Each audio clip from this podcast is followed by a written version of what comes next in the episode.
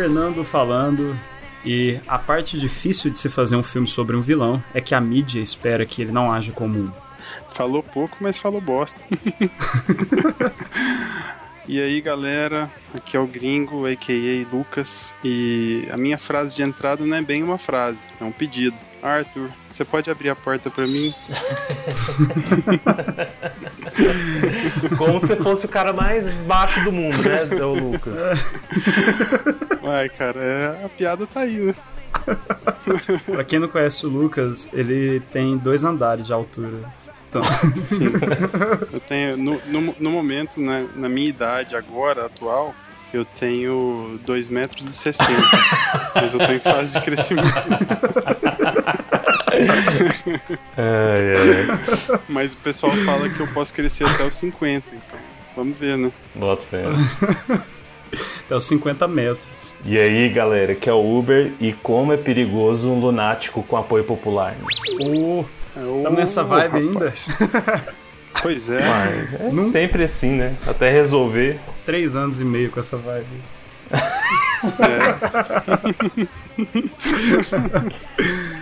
é. é, então, galera, a gente vai começar hoje uma discussão sobre o Coringa, esse filme que tá aí bombando na mídia, nas redes sociais, tá todo mundo falando a respeito. E por bons motivos e péssimos motivos, a gente vai discutir, como sempre, os aspectos que tornam esse filme tão relevante, tão bem construído, as suas referências e é. Claro, né? Fazer comparações. Então, bora começar?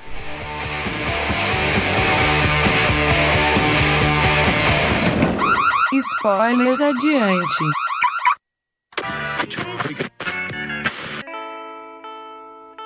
Bom, bom, vamos, vamos começar pelo pelo doído, né? Pelo, pelo, pelo início.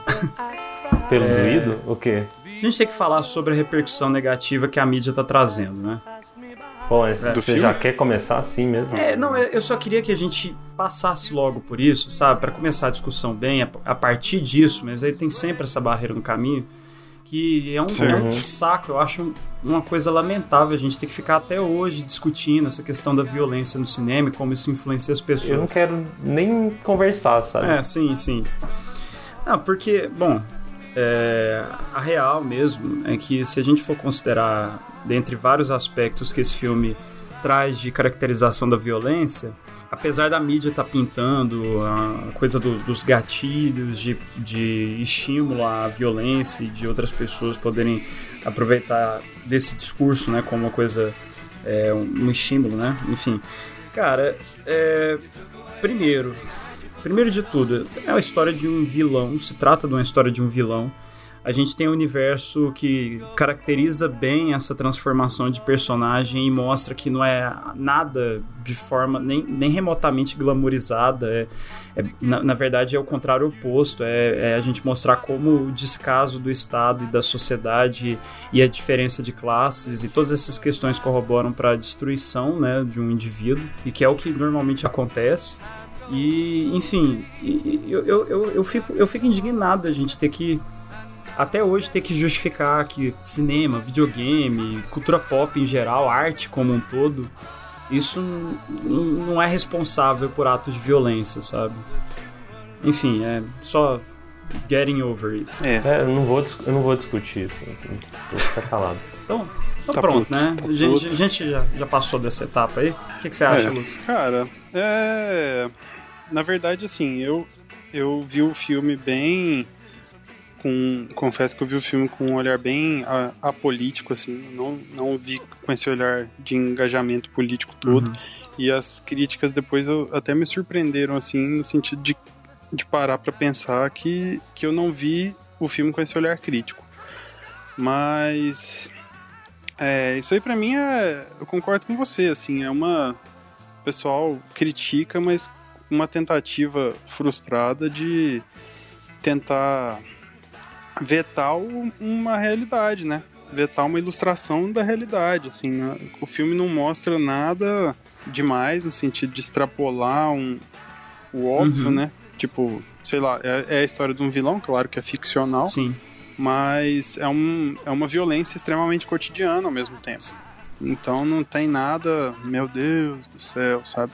E eu até entendo essa, essa tentativa de justificar, falando que isso ah, podem ser gatilhos de violência ou pode ser um embasamento para uma justificativa, Uhum. né? Das pessoas fazerem é, algo ruim, mas, é, cara, eu não concordo. Eu acho que, sei lá, é, quem, quem tá afim de fazer alguma coisa ruim, alguma coisa violenta, é, só precisa de uma justificativa e a justificativa vai ser Exato, qualquer coisa. exatamente. É, o, é o elefante, né? É o elefante, o filme, Aham. né? Pra quem lembra do filme, tipo assim, é, do Gus Van Sant, mostra um, um breve take de um, um quadro de um elefante, né? Aham. E, e aí fala que, tipo assim, o que, que pode ter ocasionado o ataque a, é a Columbine, o elefante, né? Ah, eu acho que. a Columbine High School. Eu, se, eu, se eu não me engano, é a Columbine. É, pode ter sido qualquer coisa. Pode ter sido videogame, pode ter sido a música, pode ter sido o quadro do elefante, Sim, sabe? sim. Então, quem quer fazer algum ato de violência vai se embasar, vai só achar uma justificativa. Vai falar que não gosta da cor do cabelo do outro, sabe? Ah, porque você respirou alto, você tossiu sem palma na boca. Sim, sim. Até, até nesse, Aí- nesse, nesse caso específico, né? nesse filme em específico, o Gus Van Sant, em entrevista, ele, ele fala que inclusive utilizou os videogames como referência Uhum. para essa estética de movimentação de câmera em, em, em terceira Sim, pessoa, sim. né? Que a câmera fica imediatamente atrás. Terceira pessoa, exato. É, caminhando em, em um plano quase que travado no personagem, de costas, Uhum. e ele vai passando pelos corredores, e enfim, vai fazendo todo o trajeto. É, é- é- acaba também sendo uma espécie de discurso metafílmico, né, dessa questão da influência, mas que a gente sabe que é uma, é uma, é uma bobagem. Sempre vai, vai existir um, um gatilho para essas coisas, né? Agora a questão Isso, também é que, exato. assim, esse é um filme, o, o, o- o Joker, que é um, ele é um, é um filme realmente que tem violência, mas comparativamente falando com vários outros filmes de até 40 anos atrás, 50 anos atrás, é, se você pegar filmes do Scorsese, do Sidney Lumet, que são claras referências para ele, é, ele, ele não chega nem perto do mesmo teor de violência, saca? Então, assim, Com eu, eu certeza. fico um pouco, um pouco perplexo da gente ainda ter que ficar passando por esses pontos e discutir ah, violência, será que influencia, será que não influencia, sabe? Pô, é, enfim, é só isso. É isso que eu queria dizer. É isso aí. O Uber, Uber realmente fez o voto de silêncio. completo. Tá certo, apoia o bo- o boicote aí. É, não, não tava brincando, não. Tava de brincadeira, não. É, é isso aí. Tá, então. Próximo tópico.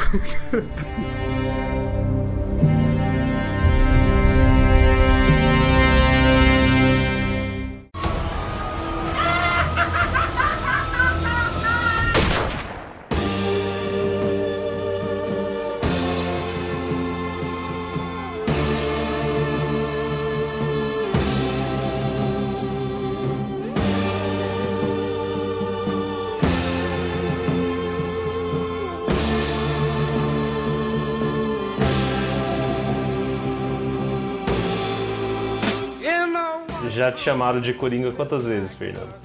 Ah, pois é. Bom, Porra, Fernando, foda que foi- foram dois filmes seguidos, né? É o- É o Charles então, Manson. cara, o que que acontece, É. né? Nossa, É. Mas, próximo Era hora filme. de mas voltar nesse mesmo. caso tava, tava tão parecido, cara. Inclusive as costelas, assim. Puta que pariu. A dança, né? As danças As foram danças. muito. Tá, E só. Fiquei imaginando ele assim. mulheres. Ah, não, cara, não. A gente, a gente tá ficando. Não, não, não. Tá, tá ficando muito piada interna isso aqui. Tá, tá, Tá. tá foda, tá foda.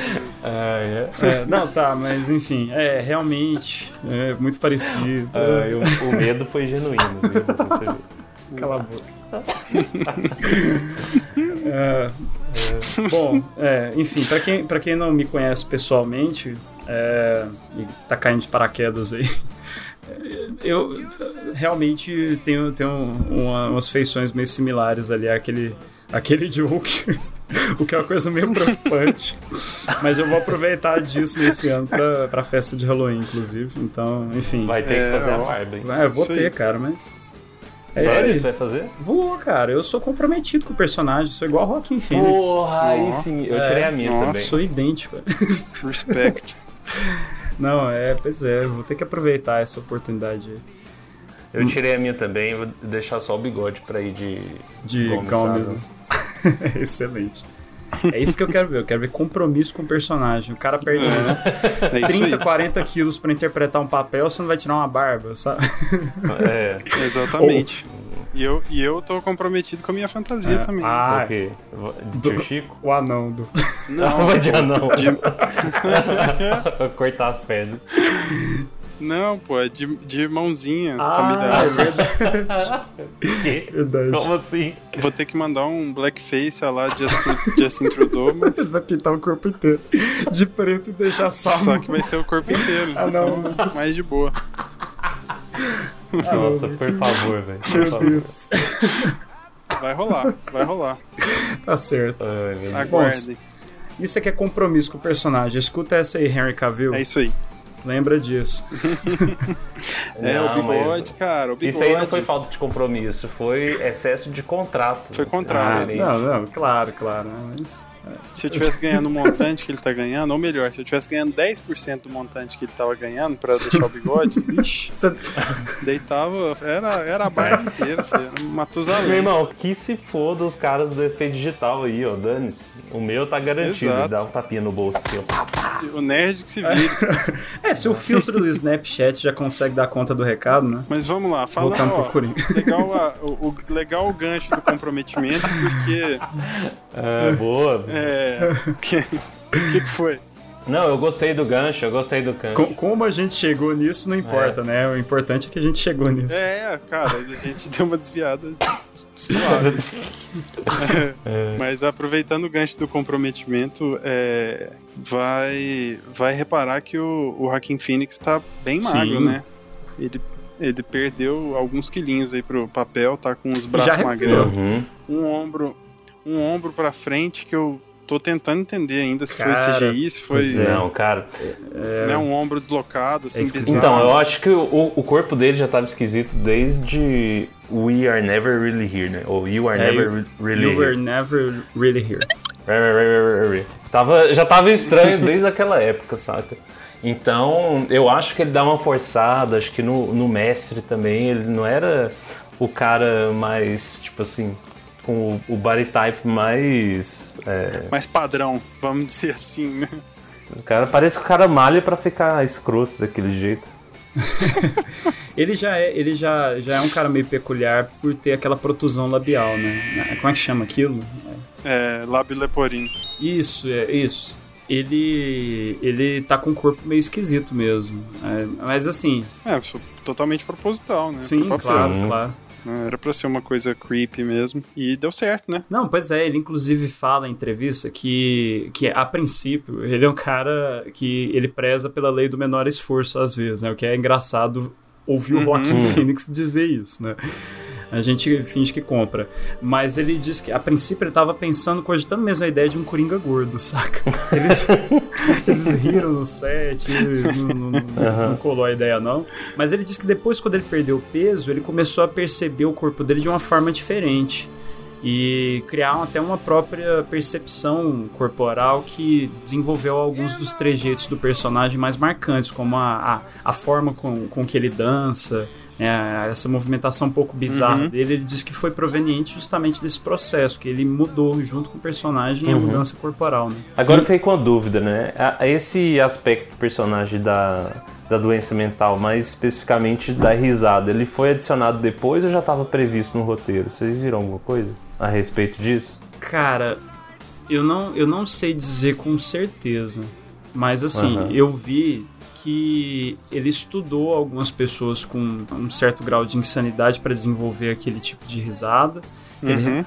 Eu vi isso é, que ele também. tava tentando encontrar algo assim que fosse mais próximo de um distúrbio mesmo do que do que de um- uma risada simplesmente uma risada maléfica, uma risada vilanesca, sei lá. E e eu sei que ele teve muita margem dentro do set pra improviso e pra criação do personagem, confecção do zero, porque assim, o Todd Phillips, ele mesmo fala em entrevista que a concepção dele pra uma boa direção, principalmente um cara como Joaquin Phoenix, é você, junto com ele, moldar a forma de fazer o blocking, de fazer o, o- a, a movimentação do mise-en-scène de acordo com a- o desenvolvimento do ator em relação ao personagem. Então ele fala assim que seria completamente equivocado, por exemplo, de um diretor, chamar um cara como o Joaquin Phoenix pro set e falar assim: faz isso, faz aquilo, agora vai lá, toma sua água, não sei o que, agora eu quero que você faça Não, isso. tudo bem, é, é- é isso eu entendi. Agora, é justamente por causa disso que eu tô perguntando. Por quê? Aham. Porque esse distúrbio, ele é real. Não sei se ele estava previsto no, no roteiro antes de começar as filmagens, né? E é justamente por causa desse trabalho em conjunto com o Joaquim que isso aí pode ter sido algo que possa ter entrado depois, sabe? Só que ganhou, ganhou um peso na, na- no roteiro, né? Essencial, eu diria. É essencial. Por isso que ficou a dúvida se já É. estava previsto ou se poderia ter sido feito depois. Pode sabe? ter sido depois, né? mas o, Uhum. o Joaquin Phoenix diz que ao ler o roteiro ele ficou perplexo, ele teve que ler outra vez, porque ele, ele achou muito bem escrito, muito bem amarrado. Então, não sei, realmente não sei. É, esse, esse lance que o Uber comentou do distúrbio ter um peso, assim, cara, na verdade ele mudou o teor do filme, na Sim, minha opinião. demais. Fez toda a Fez. diferença. E no filme, no filme uma coisa que, que eu reparei, e acho que todo mundo reparou, que é bem óbvio, mas que é, é legal comentar, Uhum. é que ele tem os momentos da risada do distúrbio, Uhum. Tem os momentos da risada, tipo, de algo que ele acha engraçado, mas é uma, uma risada totalmente sociopata, Isso. assim, tipo assim, ri das coisas erradas numa hora errada, Uhum. de um jeito estranho, Uhum. né? Sim. E uma risada, tipo, meio que de prazer, assim, prazer barra sarcasmo, Uhum. né? Que é tipo no, no final, que ele já tá internado, né, e tal, e, e aparentemente mata a, a psiquiatra, né? Aham. sai, sai da sala, assim, que é uma risada que já dá pra perceber que não é, tipo, tão do distúrbio. Eu acho que é uma risada de É. escárnio essa. Uhum. Então, isso que você falou eu acho muito interessante, porque é como se a gente percebesse um- a progressão de momentos do personagem pelo, pela forma como ele ri. Sim, e isso, sim. É, isso não fica só no campo da especulação, porque é perceptivelmente diferente a forma como, como o Joaquin Phoenix interpreta esses momentos, né? No momento em que ele, ele tem o acesso do distúrbio, você sente uma risada até eh, como se ele estivesse lutando contra o próprio corpo, né? dolorosa, né? Ele não é, quer, Então, ele tá É, um, é quase um Tourette, isso, né? é isso que eu ia Sim, falar. Parece um, sim. tu- parece um Tourette. Parece muito um Tourette. Uhum. Porque tem graus diferentes, né? Não tem só aquele grau que a pessoa fica xingando. É. O vídeo que eu falei é exatamente assim. O cara bota a mão na garganta, inclusive, sabe? Daquele mesmo jeito. Parece que ele tá lutando pra ela não sair. Sim, cara. Uhum. E, e é muito perceptível esse esforço que ele, que, ele, que ele desempenha, mas é em outros momentos, como quando ele tá tentando rir pra simular uma percepção social, porque ele tá tentando construir o material pro stand-up dele, né? Ele quer se tornar um comediante. Ele, ele ri quase como para se sentir pertencente de um grupo, e aí nesse momento a risada falha, é o contrário, né? É ele se esforçando para colocar essa risada para fora, mas ele não sabe exatamente se aquilo é engraçado ou não é engraçado, ele erra os beats do humor, ele ri nos momentos errados. Eu acho que isso também denota um grau de inadequação dele perante a gente, né? Tipo, as pessoas comuns estão lá certeza, assistindo é. o, É. o stand-up e entendem o que, que aquele cara. tem empatia pro, pelo que aquele cara tá dizendo. Ele não, ele não- nunca viveu nada Ele disso. não. É. Isso, exatamente. Ele pertence a uma outra esfera, ele é um ser quase invisível ali. E aí, no terceiro momento, né, essa, essa risada de escárnio é como se é, você tem dois momentos de confusão. Um momento em que tá fora do controle dele e ele tá tentando evitar, um momento em que tá dentro do controle dele, mas ele não consegue se manifestar. E, e esse primeiro momento que tá fora do controle dele é quando ele acaba tendo um acesso de fúria e matando pessoas. Então, assim, a gente pode até ver um paralelo nesse sentido. E o momento que ele tá tentando simular uma interação social, ele se esforçando para ser o que ele não é. E o terceiro momento, ele começa a desenvolver uma identidade. Ele, ele tá se encontrando como um indivíduo que não é nenhum dos dois, ele não é nenhum ser social, convencional, ele, e ele não é nenhuma uma vítima mais puramente, ele quer se tornar um agente Isso. agora. É, exatamente. Na verdade, o, o primeiro, as primeiras mortes dos três é, jovens no metrô, né? É, é uma morte quase acidental, né? Uma legítima defesa, pode-se dizer, né? Ele é, ele é um cara que tem zero de autoconfiança, assim, e que coincidentemente estava com uma arma ali e matou para não apanhar até, né? Mais uma vez, É, até, até, até ficar todo até fudido. perseguiu o outro Mas cara, aí, né? com isso, ele. É. Não, É. exatamente. Aí, aí, na hora que ele percebe que ele tá com o poder na mão, A hora da perseguição é o gatilho Uhum. pra ele ganhar essa autoconfiança. E daí pra frente é a cena que ele vai no banheiro, que ele dança, Isso. que ele tem a pam pam pam ilusão de Isso. chegar na casa da, da personagem que eu esqueci o nome agora. Deixa eu olhar aqui que a gente já fala, que, é, que aí acha, todo mundo acha que a gente sabe, entendeu? Sophie. Sophie. Isso. É, é a hora que ele chega na casa da Sofia e já dá um beijão nela e ela retribui e tal. Então, tipo, ele dá aquele ego boost, assim, né? Na hora que ele mata o pessoal. E daí pra frente a coisa começa a mudar pro lado Ah, e dele. um detalhe né? interessante é que essa cena não estava no roteiro, a cena de, de como ele se porta dentro do banheiro. A princípio era para ele chegar meio destrambelhado no banheiro, vomitar no, no vaso sanitário e tentar esconder Uhum. a arma. Só que eles perceberam o impacto dessa cena como transição de personalidade. E aí o Joaquin Phoenix, ao invés disso, faz aquela dança, né? É como se ele estivesse num momento de libertação Uhum. também, de, de encontro, um, um, um breve flerte com quem ele se tornaria posteriormente, né? Sim, mas, cara, sabe, sabe que impressão que eu tive daquela, daquela cena? É, naquele momento, daquela cena da dança, eu, eu realmente vi é, esse lance de que ela não estava prevista no roteiro, e achei super massa isso. Mas é, naquele momento ali, o filme já deu um background de que é, ele já tinha passado por uma internação, né? De que ele fazia terapia, né? é, e etc e tal.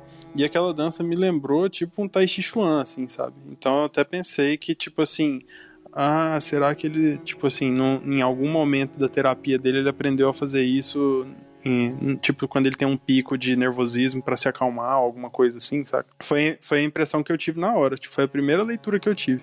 E depois eu, eu achei peculiar ter visto que ela não estava prevista no roteiro, porque eu achei que casou de um jeito bem legal, assim, sabe? Tipo assim, ah, não, não foi previsto, mas fez todo sentido. Completamente.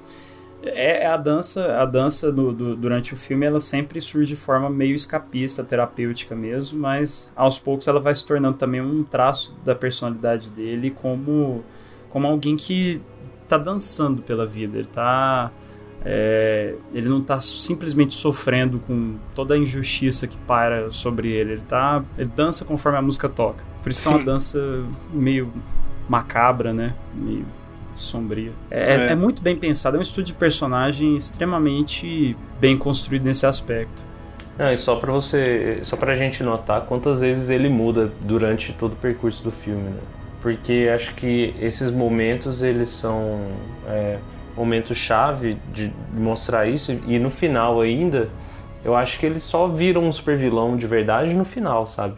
Porque a risada do, do, de Skyne perante a terapeuta dele, a, a, ulti- a outra, né? A última Uhum. a segunda, né? Ele já ri, mas como se ele tivesse superior a ela, né? Que ele fala, não, você não, você não vai entender o que, que tá passando na minha cabeça. Aham. Assim, você É. tá abaixo de mim. Exatamente. Uhum. Aliás, a ficha, a ficha dele caiu de verdade? Hum, é, naquele momento ali da, da histeria coletiva, né? Que, a- que a, a viatura capota e tal. Ali a ficha dele caiu. Até o momento ele estava preso na viagem dele, eu acho. Foi no programa do Murray e tal. É, é claro que ele, que ele vai tendo pequenos gatilhos né, no decorrer do filme, ele vai vendo o pessoal se mascarando e os protestos começando e etc e tal, mas isso eu senti que não alimenta o ego dele. É, ele, até, até aquele momento ali, ele tá ele só ele no mundo. Eu assim, discordo. tipo, ah, eu vou. Você, você discorda? Eu, eu acho que ele, que ele foi bem. Eu discordo por causa da cena que ele vê o cara passando no táxi com a E dá um máscara e ele sorriso, ri. É, É. Eu acho que. É. E também quando mostra no jornal a cena do, daquele palhaço, caricatura do palhaço como, se tivesse uns dentes, né? Uhum. E ele tenta se ver naquele palhaço. Então ele faz. Tenta imitar a careta É, que tava não, lá. Eu acho que. Pensando bem, você tem razão. A alucinação da Sophie naquele momento, inclusive, é ela serve de alter ego do que ele tá pensando. É, ah, eles mereceram, esses babacas riquinhos, eu quero mais aqui. Então é, Uhum. um, é uma forma dele é, materializar em outra pessoa o que ele quer da opinião pública. Exatamente, é verdade. Não lembrava disso. Ele diz o tempo inteiro que ele não está vinculado a nada político, que ele se recusa a participar disso, mas, claro, porque se você vê o que o Coringa se torna depois, ele é uma espécie anarquista mesmo, né? Uhum. Mas ele é um, um produto direto justamente da, dessa questão de classes, né? O filme, eu acho que Sim. de todos os filmes é, de super-herói mais recentes que a gente tem é, notícia, talvez Sim. ele, ele seja o filme que mais demonstra como essa questão de diferença de classes pode gerar é, é, esse tipo de anomalia social, sabe?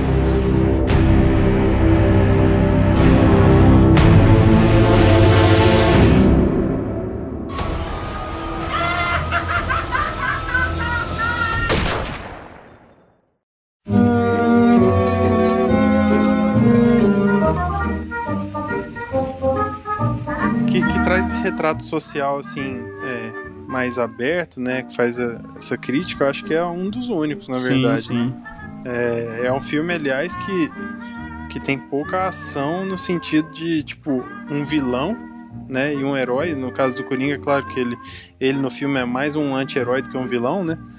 Mas é, não traz com, com, com clareza um vilão e um herói. Tipo, o, o Thomas Wayne morreu e o, o Will Murray morreu, né? No, na- no- apresentando o programa. Mas eles não são necessariamente vilões. Eles são o, o outro lado da sociedade. Que o, filme, que o filme faz uma certa crítica, mas o filme também não coloca os mascarados, a população mais pobre, no caso, né? Como, como certinho. É, sim, sim. Entendeu? Como, como tipo mocinhos, Sim. sabe? Uhum. Na verdade. É, não tem mo- nenhum mocinho. Não, não. Não, não Na tem. verdade, todo mundo é vítima. Ele- Eles, eles pintam a decadência social que, que é, mais uma vez até entra nesse aspecto do, do porquê eu acho que essas críticas a respeito do, do que representa o Coringa são muito falhas.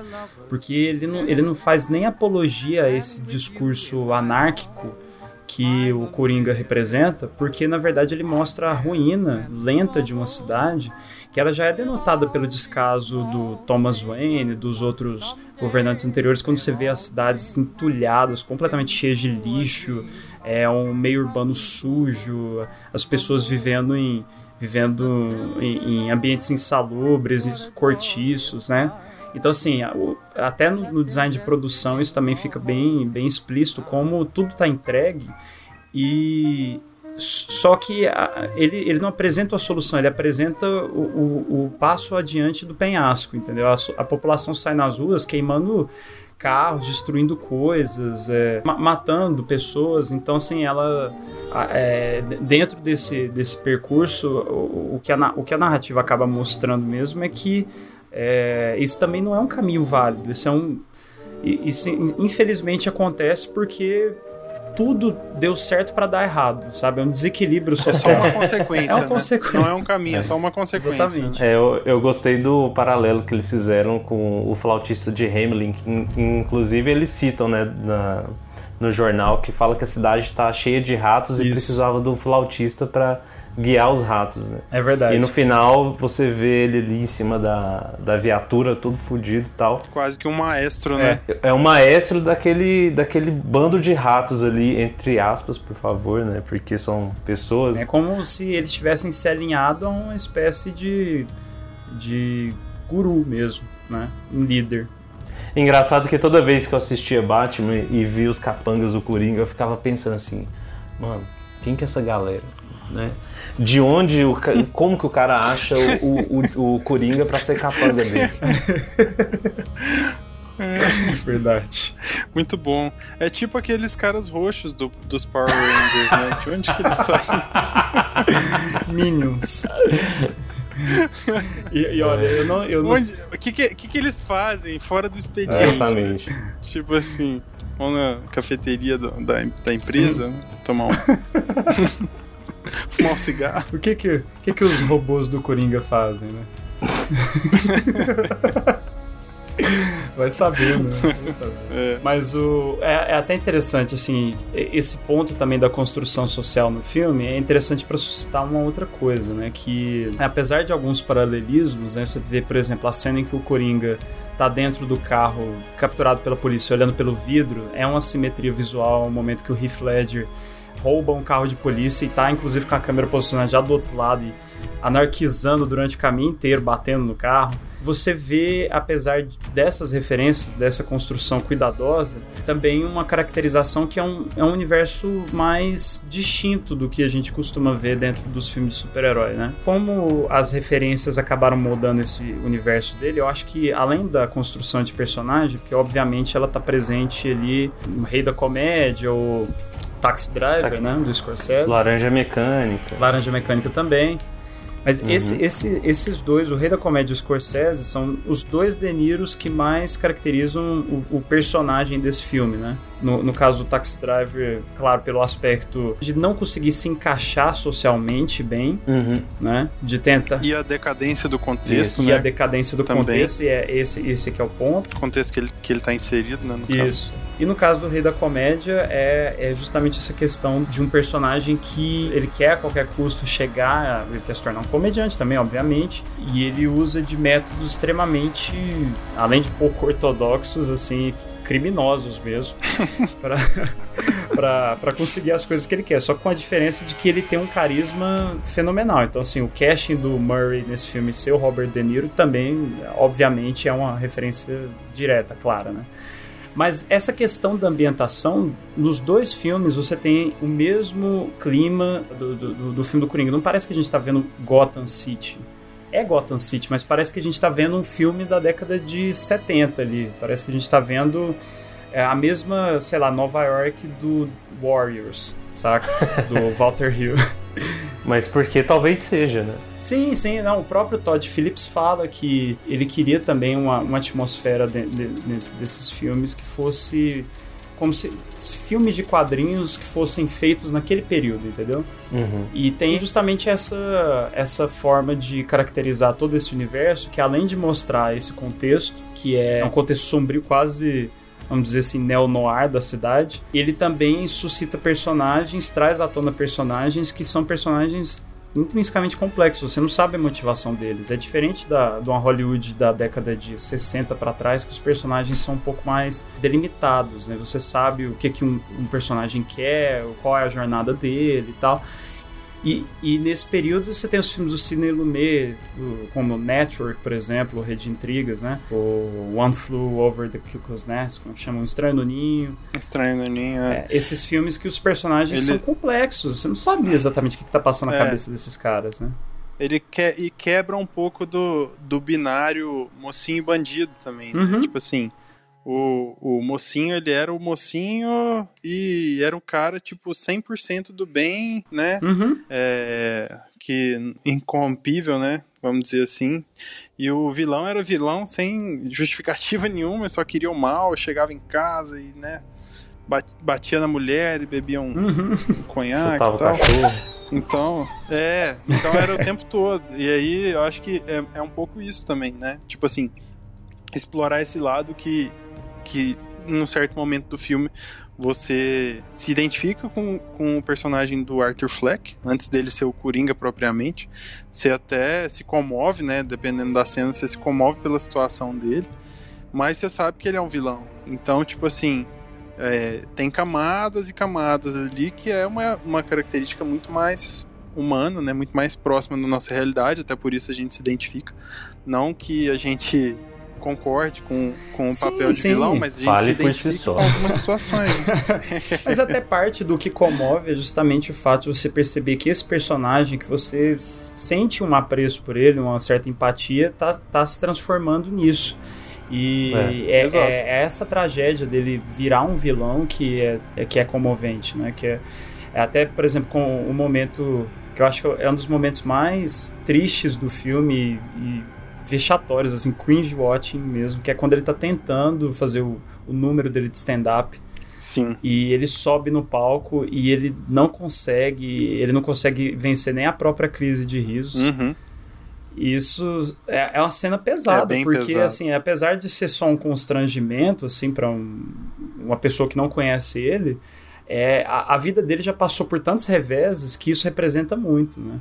E ainda por cima, ainda virou motivo de chacota no programa que ele amava, né? É, exato. programa do Raul Gil. é. é, o, é o David Letterman cuzão, né? É, Puta que mas ficou. O, o, o, o Deniro tá meio Raul Gil, né? nesse- tá, tá uma, tá uma coisa. Tá, Tá. meio. Meio Tá tiozinho, muito, assim. tá muito isso. É, é porque toda a televisão que de outros países que não seja o Brasil, todos eles parecem meio SBT, assim. É verdade. É verdade. Mas, cara, eu só ia mencionar que a gente tava falando desse Uhum. cenário. Você falou do, do Warriors e, e, por coincidência eu, eu lembrei, mas deixei Ah. passar que um dos meus, uma das minhas adap- adaptações preferidas também dos quadrinhos para o cinema, que tem um contexto muito parecido, na minha opinião, é Watchmen. Ah, sim, sim. Hum, Né? Eu, eu acho que é um. O Watchmen tava quase na rua de trás ali, os, os caras. E, inclusive, é, um, um dos aspectos que eu acho de mérito desse filme é que eu não sou exatamente um, um, um fissurado por quadrinhos. Eu, eu, eu, eu não cresci dentro desse contexto dos universos Marvel e DC. eu também não. É, tem, tem coisas que eu gosto, mas eu realmente não, não saio de casa para assistir filmes dos Vingadores, e, salve algumas exceções, né? Filmes do, do universo Marvel DC. Agora, é, um, um dos méritos que eu acho maiores desse filme é que ele realmente ele não, ele não precisa se sustentar na, no fanservice, no, nos aspectos que caracterizam muitas vezes a, o público de consumo mesmo da série de quadrinhos, para ser um bom filme. Ele é um bom filme por si só, né? Ele é um filme uhum. que, mais, mais uma vez, prova como o universo de Batman ele realmente dá muita margem para para uma excelente caracterização dos cinemas, né? Porque ele, ele, além de ser cheio de camadas, ele retrata, acho que é com uma responsabilidade, uma maturidade muito grande, ao contrário do que a crítica está dizendo, como uma sociedade inteira pode influenciar no, no desenvolvimento de um personagem vilanesco, né? Uhum. Uma anomalia desse sentido, enfim. Não, e ainda bem que ele tá, tá sendo bem recebido pelo público também, tanto na questão da, da bilheteria. né? É, sim. Porque aí a gente vê uma esperança de que outros títulos assim possam surgir num futuro mais próximo, né? Com Porque, certeza. Querendo ou não, tudo depende da grana, né? E ele já se pagou no primeiro final de semana. Então, Excelente. Não é. É isso, é isso que eu quero ver quando, quando falam de filme de quadrinhos, porque é uma, é uma caracterização realmente muito acertada. O Todd Phillips está de parabéns, mas assim, é claro, eu acho que quem carrega esse filme mesmo nas costas é o Joaquin Phoenix. Não por demérito dos outros, mas é porque ele é não, cara, não inacreditável. pode falar isso. É o conjunto, porque a fotografia é boa, a- o casting é bom, a Não, direção claro, é boa, não, o é, roteiro é bom, Se é tudo outro bom. ator, Como você fala? Não funcionaria. Não funcionaria. Eu- Ah, não sei, cara. Eu, eu não. Não, mas eu, eu, eu, eu, enten- eu entendi o que o Fernando quis dizer. Lógico que uma produção desse tamanho, né, é feita com um milhão de pessoas, concordo com o Uber. Mas é, até o, o próprio Todd Phillips admitiu que ele pensou no personagem vinculado ao Joaquin Phoenix. Tipo, Sem se- plano B. Se, se, sem plano B. Se não fosse o Joaquin Phoenix, talvez fosse outro roteiro. Esse é o ponto, né? Então teve muita coisa ali de, de improviso, teve muita coisa de sugestão do Joaquin Phoenix. Eu, eu vi até algumas, algumas coisas que o Robert De Niro é um dos atores preferidos do Joaquin Phoenix.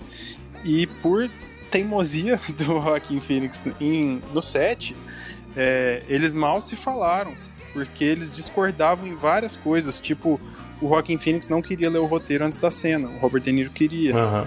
saca? E aí eles fica rolou uma tensão, assim, que eu acho que foi boa no fim das contas, porque esse tipo de coisa quando acontece, é, eu acho que deixa o. Na hora que ele dá o tiro, sai com mais atuação- raiva. É, eu talvez tenha até botado um, um pequeno projétil sabe? Botar uma pedrinha de sal Tá- grosso. tá- é, tamanho de, um, tamanho de um arrozinho, assim, só pra dar um sustinho. É. Mas eu acho que deixa a atuação mais, mais intensa, Sim. né? Claro que não dá pra levar pra extremos, né? Uhum. Cair na porrada Sim. com alguém. Mas é, eu acho que, que colabora, saca? Eu, eu vi que, assim, teve... Isso que eu tô falando. Teve muita coisinha, é, detalhes pequenos que foram improvisos. E isso deixa o filme ainda mais surpreendente, né? Porque pra gente que vê, acha tudo... Pô, foi redondinho, né? E, ah, deve ter sido tudo ensaiado e tal, e etc. Mas tem, tem muito dos atores ali também. É, né? Quando eu, eu falo assim dessa forma, é que eu acho que tem muita gente capacitada por aí, sabe? E, e gosto do, do Joaquim e tal, foi excepcional. Provavelmente, não, não vou falar de, de forma afirmativa, mas vai entrar forte aí na, na concorrência pro Oscar, né?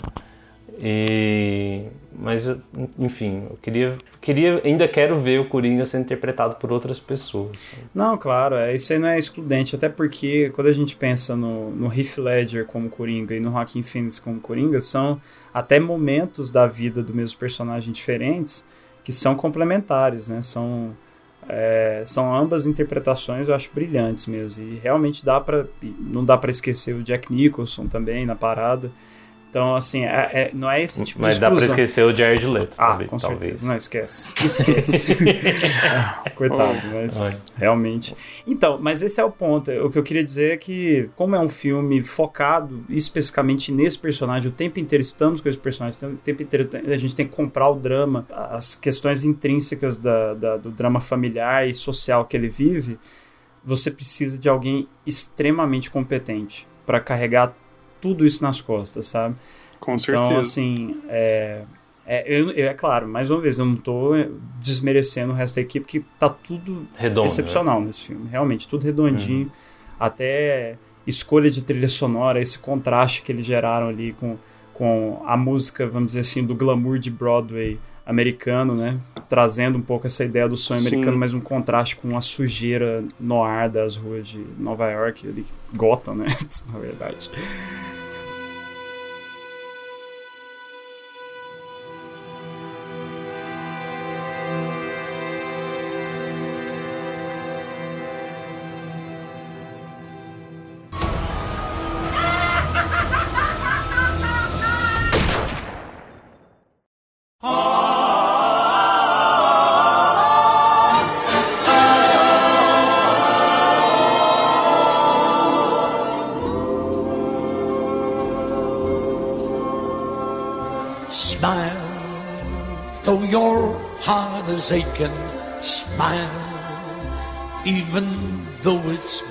Não, só que eu fiquei num medo, num medo, se fosse enveredar pra esse lado dele ser irmão do meio irmão do Batman. né? Então, eu tava falando disso com o Lucas agora, que foi um cagaçozinho de leve, que eu acho que o, o, o os fanboys da DC devem ter ficado com o cu trancado na cadeira. Ia estragar o filme, ia estragar o filme. Ia dar aquela mordida. E olha, não, não precisa ter fanboy da DC pra achar que ia estragar o filme. Mas apesar de ainda ter ficado um, um mistério, assim, né? Que no final ele acha uma, uma foto da mãe dele e escrito assim, ah, blá blá blá, com amor, TW, né?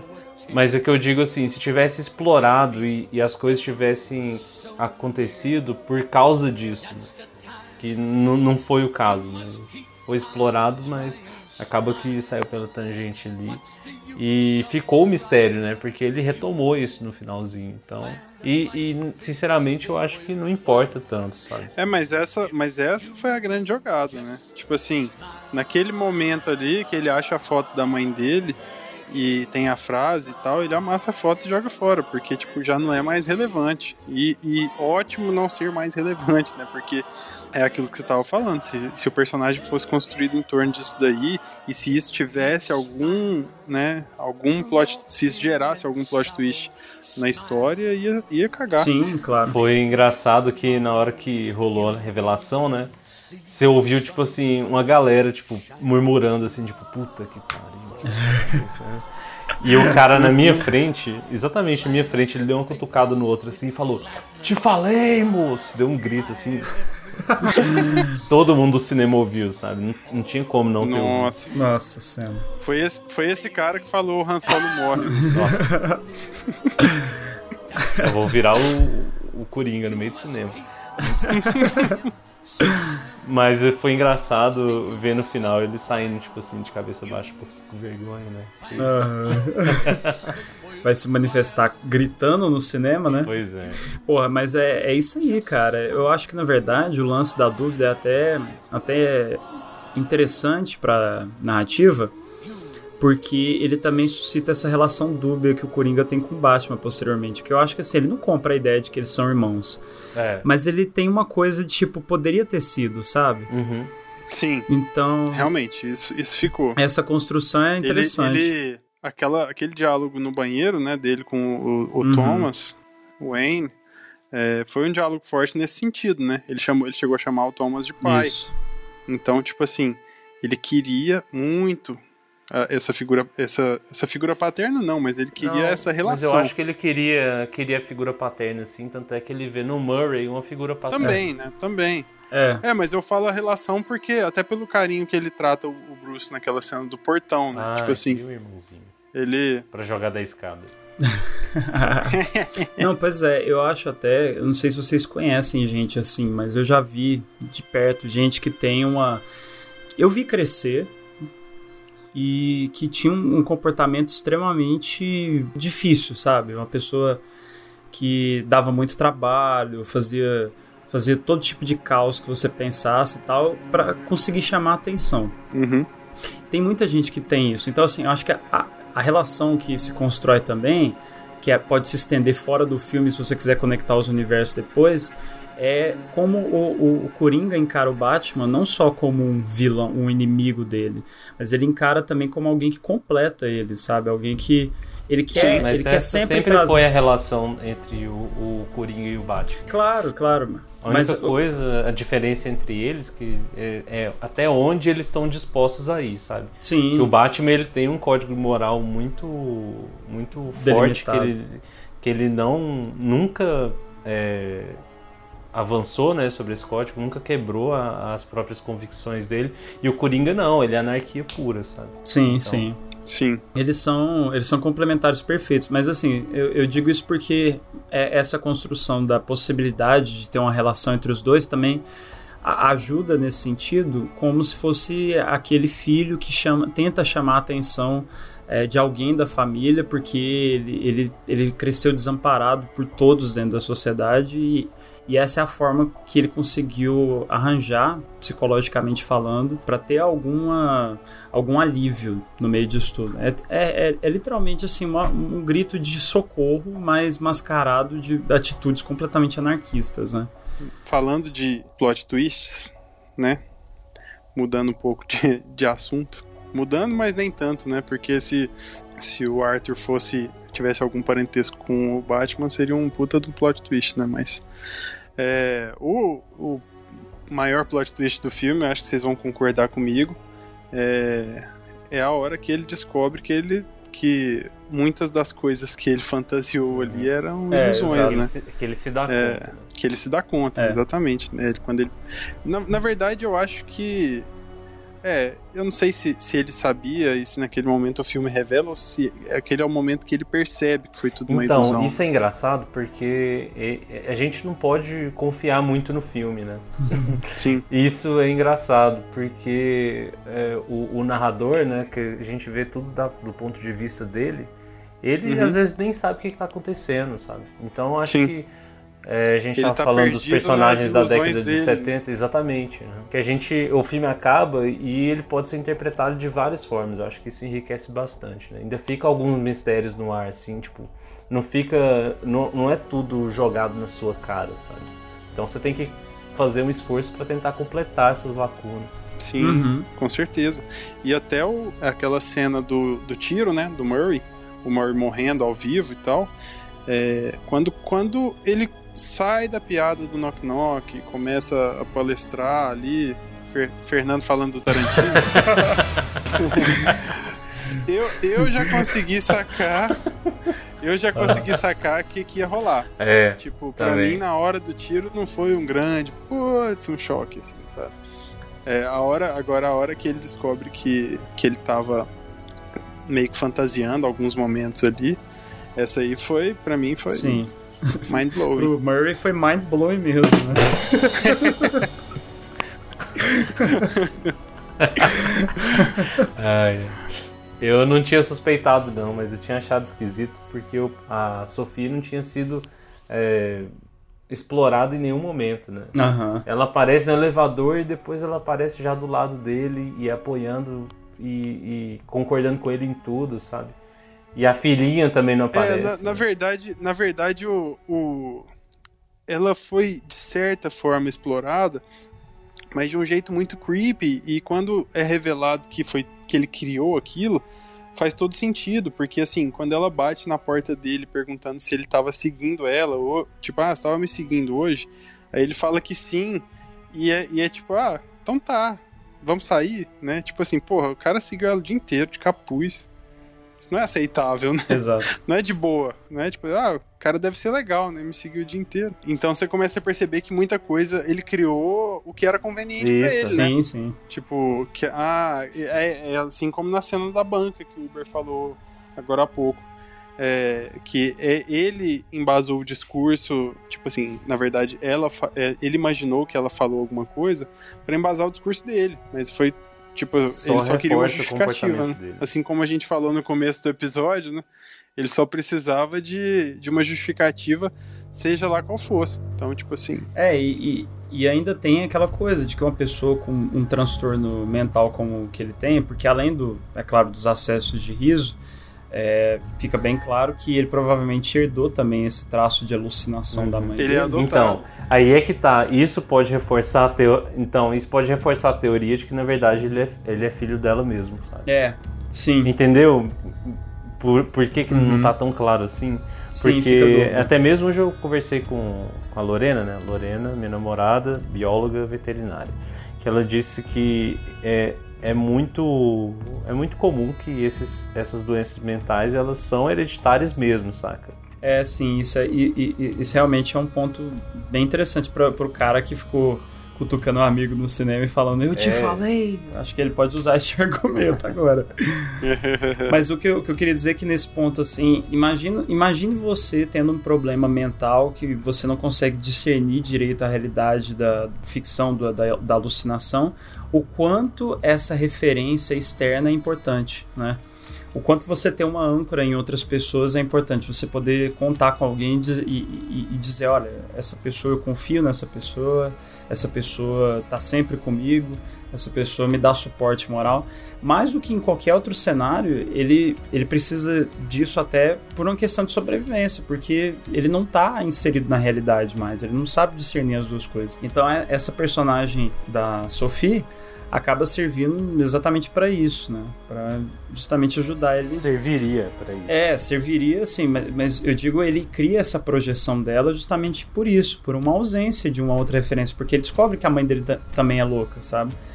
E, e quando ele descobre, aí é claro, a referência explícita ao, ao Estranho no Ninho, né? Ao final do filme especificamente, que ele traz o alívio para ela é, de uma forma violenta, né? Ele, Sim. ele mata ela da mesma forma como o personagem do Jack Nicholson morre no filme do Estranho no Ninho, né? Sufocado por um travesseiro. Engraçado, Mas- outro paralelo. Isso é, É. foda, né? Esse tanto de spoiler, assim, desse filme, beleza. Mas o no. É. You were never really here. A, a mãe do cara. Tá... Você já viu esse filme? Então deixa quieto. Não deixa É muito quieto. bom. Não, sério, não, não Estou boiando. desse filme. É, não, esse filme é recente, esse filme é recente. Vale a pena ver. Fica aí a recomendação também para outro trabalho foda do Joaquin Phoenix. É... Então, é...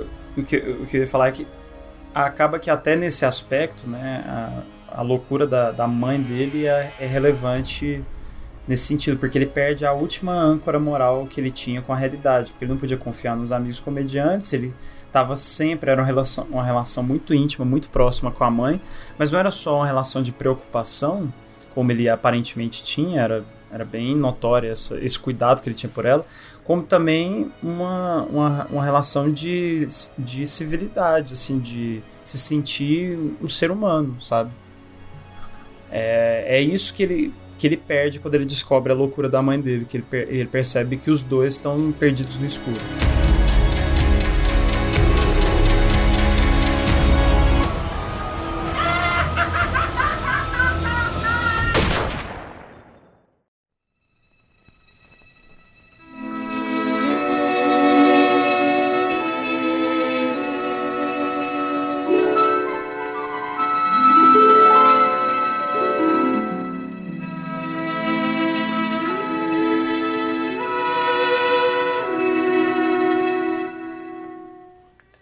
Então eu vou, vou começar com uma pergunta, então. Foi seu Coringa preferido? Eu acho que não é justo. eu acho, não é justo. Acho que Morrer, vai morrer, né? é complicado, porque, assim, é, é, um, é um Coringa muito diferente do Heath Ledger, sabe? Eu tenho os dois como favoritos, né? Mas. ah, eu acho que são fases diferentes. É, co- como eu disse anteriormente, são momentos diferentes do mesmo personagem. É o contexto também, né? É, o... O, contexto do, do Heath Ledger já é o contexto com o Batman, o caos instaurado, assim, né? O, tudo pegando fogo. E, e esse contexto de agora é outro, né? Não tem, como a gente estava falando antes, não tem o, o herói e o vilão, né? É uma construção de um, de um personagem dentro de um contexto, então é, é difícil falar se é o melhor. Não, por É, isso que eu perguntei esse se é o agora- seu preferido, não se é o melhor ou não, entendeu? Ah, Esse agora é o Coringa tragédia. O Coringa do Heath Ledger é o Coringa, co- é. É. o Coringa comédia, sabe? Comédia no sentido Sim. assim, ele já não.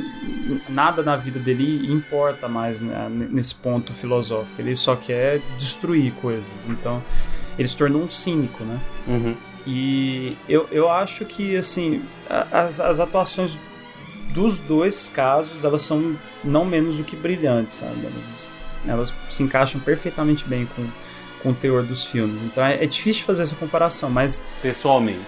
é, Fernando dá conta disso. eu acho que eu tô contaminado.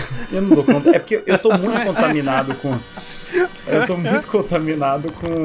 você tá deixando ele angustiado. É, eu tô cont- contaminado com a experiência recente do filme, né? Mas, assim, eu acho que se, se eu for pensar numa interpretação sombria e sinistra e medonha, eu fico com Heath Ledger. Se eu for pensar numa. E, e até meio engraçada, né? Em, em certos momentos. Mas se eu for pensar numa caracterização realmente trágica de um personagem que em muitos momentos você sente uma dor no estômago por ele, uma dor no peito.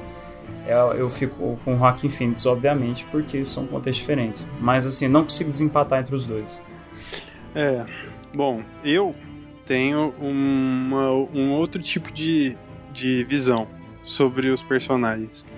É, com certeza foi um, um Coringa bem forte, isso aí é incontestável, né? Mas quando a gente faz um paralelo do Coringa original, lá do Adam West, não vou saber o nome do ator do Coringa, vai me desculpar. É, É, o César Romero. Vocês já repararam que aquele Coringa, ele, ele também não tirava o bigode e pintava o bigode branco? sim, muito sem vergonha, né? É tipo, Verdade. só pra fazer o gancho com a discussão do bigode super-homem depois. Aquela série, né? É, claro que é um clássico e o recurso da época, né? Mas é. Não, mas aquela série foi muito Não, importante pro, pelo que a gente vê hoje do Batman, porque ele criou todo. todo não um mito, mas assim, deixou o Batman popular, sabe? É, Então, se, se existe uma preocupação Claro, com claro. o Batman, com os personagens lá, é por causa daquela série. Então, Com certeza. E fo- fora coisas que, tipo, ficaram presas no- nesse imaginário. É, até hoje, que são tipo, ah, os gadgets do Batman, a Nossa. Batcaverna, o Batmóvel, sabe? Essas coisas vêm dessa época. é, mas goste ou não, né? né? Isso vem E, desse e- contexto. e- e existe um detalhe também que assim, o cinema dessa época ele já estava migrando para uma, uma abordagem um pouco mais, vamos dizer, mais séria, temática, mais, mais voltada para os dramas, mais voltada para a violência. Então assim, as séries de TV, elas meio que elas, elas preenchiam essa lacuna da leveza, né? Você tinha Sim, concordo, com Besouro. Verde. Era, uma- era algo menos denso ali para pro cotidiano. Isso, né? é. Então, era mais acessível pra televisão mesmo, né? É, essa Sim, série eu acho sim. que ela é tipo a Liga da Justiça live action, né? A, a- a Liga da Justiça da Hanna-Barbera live action, né? Os amigos da Sim. Justiça. Os amigos da Justiça live action. Estes são os super amigos. Então, é, não, deixa eu, eu fechar o, o gancho do comparativo dos Sim, Coringas, perdão, né? perdão. Eu- não, relaxa. Acho que foi, foi até bom ter entrado nesse, nesse outro Aham. assunto. Mas, é, eu, os, os Batmans, os Batmans não, caramba, os Coringas antigos, é, o, do- o da série com Adam West e o do Jack Nicholson, é, eles e inclusive do Heath Ledger, né? Mas eles têm uma diferença, assim. É, os antigos, eu acho que eles tinham esse lance da piada em cada fala do Coringa. Tinha que ser uma piada, tinha que ser uma frase de efeito, sabe? É, e, e na, pra época, muitas dessas coisas eram realmente engraçadas. Eram personagens feitos para para ser aquele cômico bem annoying, assim, sim, sabe? sim. Porque annoying porque eram inimigos do Batman. Aham. E, e o Heath Ledger, ele já tem essa densidade de, de ser um, um, um personagem que carrega um, um peso, né, mais gráfico, ele é mais, mais gore, assim, e ao mesmo tempo ele já tem um humor mais irônico, mais sarcástico. Sim, sim. E o Joaquim Phoenix, ele é aquele Coringa que, com base nesse filme, ele nunca vai ser engraçado. Ele nunca vai fazer uma piada, ele vai fazer. É tipo, a- as piadas que ele vai fazer é tipo o caderno de anotações dele lá. É uma coisa tipo, ah, Sim. o, o, o, o policial ligou falou que seu filho morreu atropelado. Essa é a piada. sim. Então, é, eu acho que realmente os personagens são, são bem distintos nesse sentido, assim. Mas eu acho que a o jeito que o, o Coringa do Heath Ledger incorporou esse humor no personagem, que é essencial pro personagem, foi mais marcante. Agora, o jeito que o Joaquim Phoenix trouxe a, a risada como um distúrbio, fazendo uma referência ao Coringa do Jack Nicholson, que morre, que até na hora que morre, ele morre dando gargalhada, Uhum. né? Eu acho que isso foi genial Sim. também. Tipo assim, ele não é feito pra ser engraçado, ele é feito pra ser extremamente problemático, né? Ele não, ele não, não- ele não É. chega. Não, ele morre, né? Ele É, morre, ele morre. não é Ele morre e fica fazendo um sonzinho de gargalhada. É verdade, é verdade. Ele cai, ele Do cai prédio. do- do- ele fica pendurado e cai né, É. do prédio. Aliás, me refresca a memória, aquele Batman é o Michael. Não, ah, o do. O... Peraí, de qual Coringa você tá O falando? do, o do Coringa? O do Não, Coringa. de qual Coringa? Do Heath Ledger? O do. o do Jack Ah, Nicholson. eu acho que é o Michael Keaton. Não, é o George Clooney. Deixa eu checar Não. aqui. Não, o George Não, é, Clooney é o Michael Mr. Keaton, Freeze. é o Michael Keaton. Porque o do, É o Michael é porque o Keaton. do George... Ou é o. Ou é o Val Kilmer. Caralho. Ih, cara, não, acho que o Val Kilmer não. Pera aí. Muitos o Val Batman. O filme dele é muito gal- galhofa. Eu acho que é o Michael Keaton, quase certeza que é o, o do, do Tim Burton era o Michael Keaton. É o do- ele mesmo. Quem- é ele Mas quem. É. É? Ah, então Ele mesmo. beleza. O, o, do, o, o do Joe Schumacher, que é o George Clooney, que tem um mamilinho. com mamilinho aparente. É, o, é. é o Batman É eternamente. o Batman né? pra mim.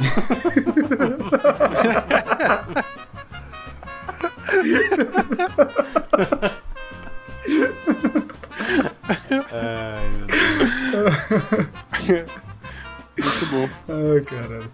É, mas assim, até tem, tem uma. uma... Desculpa, você ia concluir o raciocínio? Eu? Não. É, não, não, então, eu, eu ia falar que até tem uma, uma, uma frase do Woody Allen em um dos filmes dele, Crimes e Pecados, que ele, ele fala uma parada que eu concordo bastante, que eu acho que se aplica bem à, à diferença desses coringas, né? Que a diferença entre um- uma tragédia e uma comédia é a distância. Então, quando você vê esses, essas caracterizações do, do Coringa né, na- nos, nos outros filmes, eles aparecem de forma pontual para complementar o arco do Batman. Ele é, é o vilão característico que está do outro lado da história. Mas eles acabam sendo mais cômicos, tendo, tendo essa presença meio. É claro, eles, ainda são vilões, mas eles acabam tendo uma presença um pouco mais leve em relação a esses filmes mais recentes, porque você não vê o peso que eles carregam. A partir do momento que você traz os holofotes pra esse personagem e tá junto com eles o tempo inteiro, você vê, cara, não, não é engraçado, não é divertido É. ser, ser isso aí. Tipo, o que, que, o que que o Coringa do Jack Nicholson fazia quando ele não tava com o Batman? Exatamente. Tava no apartamento dele, né? De roupão, barba mal feita, fumando um charuto, Entrando na geladeira. Putz, exatamente. Pois é, aquela cena da geladeira também fiquei intrigado, porque é aquela geladeira que só abre por fora, né? De maçaneta. Como é que é? Ah, é. Será que ele morreu congelado ali e o resto do filme foi tudo ilusão? Não, é claro que sonho? não. Aí você fode mais ainda com o universo. Né, é mais do que pensa. você falar que é irmão do Batman. Mas é, é ne- nesse aspecto mesmo de trazer esse, esse lado trágico para a história do Coringa que aquela frase caracteriza bem que eu parodiei no início do programa do episódio, mas que ele diz no caderno que é uma das frases mais, assim, eu acho que pungentes mesmo do filme, que ele diz que um dos maiores problemas de se ter problema mental é que a sociedade espera que você se comporte como se não tivesse, né? Sim, essa, é, essa frase foi bem forte, isso é verdade. Então, é, ele, ele, ele, ele era um cara que, sof que tava sofrendo bastante. Era muito visível. E se a gente tivesse essa distância, ele seria um personagem completamente diferente.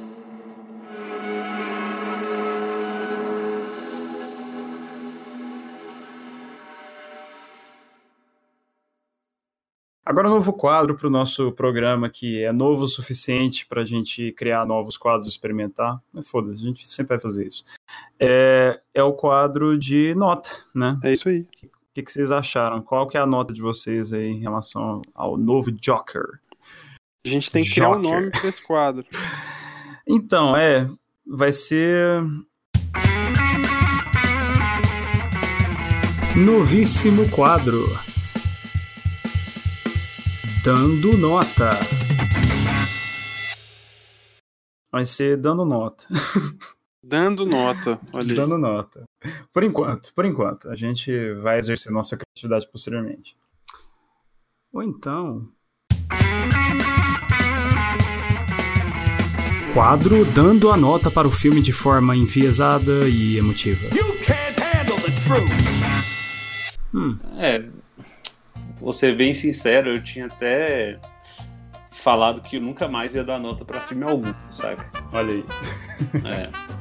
Mas já que o Lucas propôs a, a brincadeira, eu vou encarar como se fosse um, um exercício de, de comparação também, né?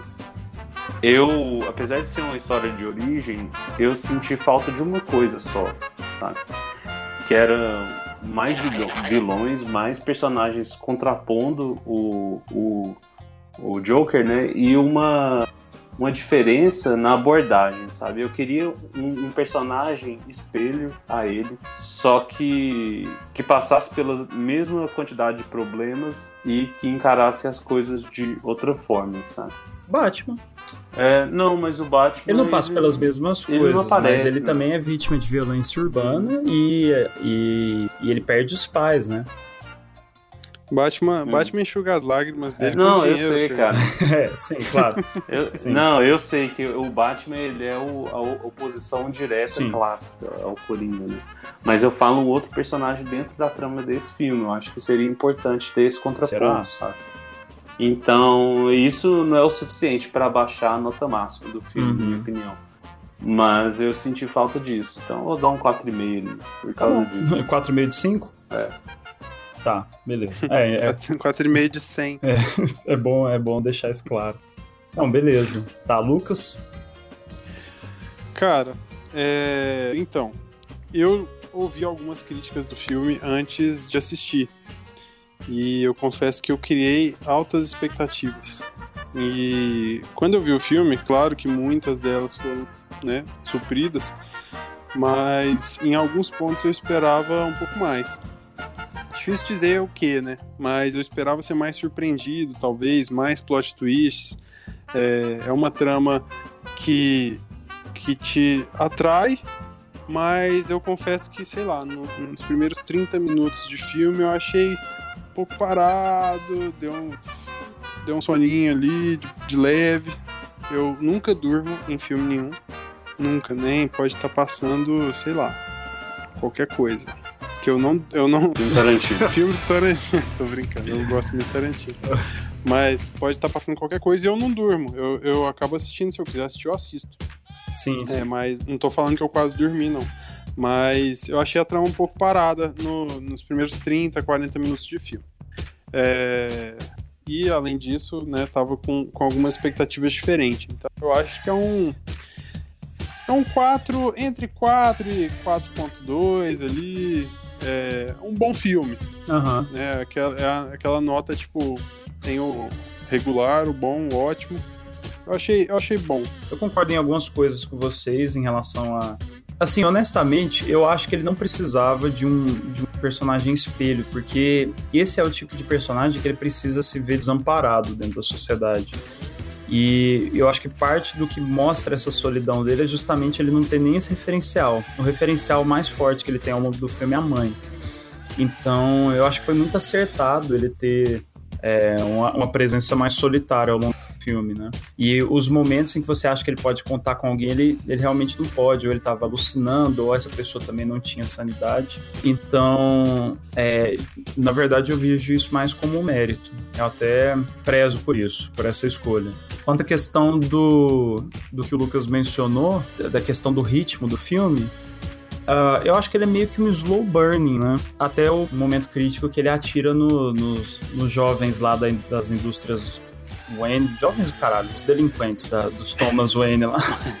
É, eles eram, eram, eram uma referência aos Yuppies, Sim. né? a galera do. É, como se fosse da Bolsa de Valores, né? O É, exato, né? Que, que são. É o Wall Street, né? Isso. São outro, Isso. outros tipos de psicopatas, né? Uhum. Que estão lá no, no trem escrotizando a mulher, ameaçando estuprar e, sei lá, pelo menos assediando. Então, assim, é, aquele momento é uma virada forte. Mas eu acho que, é, mesmo assim, ele é um filme que ele tem um desenrolar muito rápido com as coisas. Porque você vê uma decadência é, compassada, uma, um após a outra, um, um revés após o outro, de forma bem rápida. É ele tomando, tomando porrada dos caras na rua, aí depois ele perde o, o emprego naquele local porque ele perdeu a placa, o cara fala pra ele encontrar a placa, nem, nem se compadece nem um pouco Nossa. disso. Se fode muito. Ele se fode muito, aí no hospital deixa a arma cair, aí a criançada tá lá no hospital ao redor dele e fica tipo, ô, fudeu. é até meio engraçado, mas aí logo depois você vê que ele foi demitido, você fica, puta merda, cara, não, não tem, não tem um dia de sorte pra esse filho da puta. então, assim, o, o filme inteiro, ele tem, ele, ele é construído com momentos necessários pra você ver essa agonia dele. Então, eu acho que isso também foi muito bem construído. Ah, eu acho que talvez o meu único problema com esse filme, não é um problema, assim, mas é é uma coisa, eu acho que a única coisa que diminuiria um pouco a, a- a minha, a minha nota final com ele é o final. Eu acho que o final, ele, ele poderia ter acabado ali, ou, ou no momento em que ele sobe no táxi e ele se mostra o, o novo Coringa da cidade e tal, e aí fica o resto pra imaginação, ou no momento em que ele, conversando já com aquela nova analista, ele, ele fala aquilo, né, que ele tinha uma piada na cabeça, mas que ela não entenderia, porque aquela é uma frase muito boa também, no sentido de é, explicitar que ele agora, ele vê a realidade de uma forma diferente, mas ele já se aceitou assim, ele já aceitou como um outsider, né? Tipo, o meu humor não é humor pra stand-up, sabe? Eu, eu rio dessas coisas. Eu sou é, não como o Randy Kaufman, Sim. mas como um É, eu concordo, mesmo. concordo com você. Esse lance de dele ter terminado ali em cima do táxi, eu acho que ele ter sido talvez engolido pela multidão ali e Isso. simplesmente sumido no mundo, né? É, Ia ter dado um teor bem mais legal isso. do que ele, ele É, meio que terminar preso. É como se fosse uma ameaça que ainda tá Isso, exato. E é, né? Exatamente. De fato é, né? Porque da, da- dali que o Coringa surge, né? Então, é, o que a gente vê nos, nos filmes com o Batman veio dali supostamente. Claro que não tem essa ligação direta, mas. Sim, sim. E até É que o Jared Leto tava ali no meio. Então, assim, por conta disso, a impressão que me passa um pouco esse final é que, tipo assim, deu aquele. O final daquela, daquela cena corta, aí eu penso, acabou o filme. Aí tem mais a cena do analista, aí, aí ele É, fala, foi- aí acabou o filme. Aí não, aí tive, ele esse- sai. tive essa sensação. Entendeu? Isso eu correndo. achei um pouco desnecessário.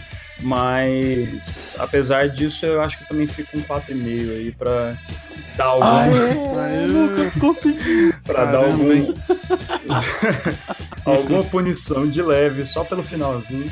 Mas é um filme sensacional, é realmente muito bom. Eu, eu acho que 4,5 de 5 é uma nota que eu tô dando aí com, com minhas ressalvas pessoais. Mas é isso. Maneiro. É, é isso. É então. isso.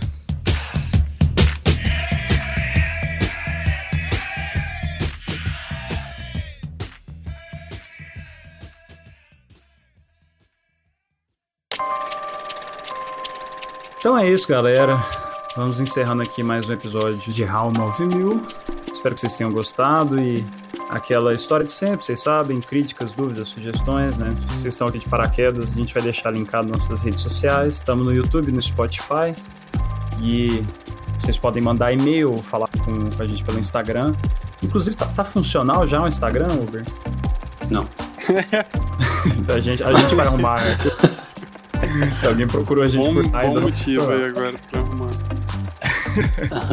Mas, mas enfim, até lá é how9000studios.gmail.com, né? Isso, S-T-U-D-I-O-S.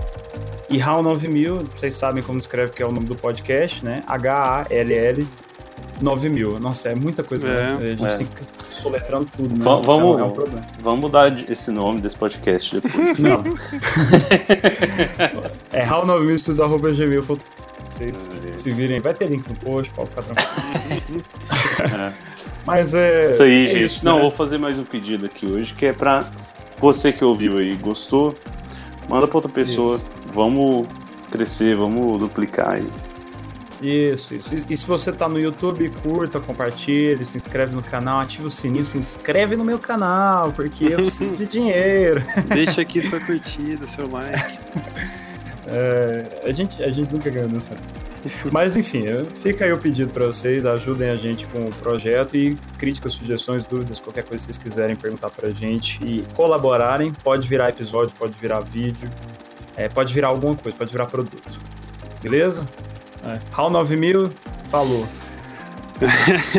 Vai, não tem. Não rola uma despedida? Agora não deu branco.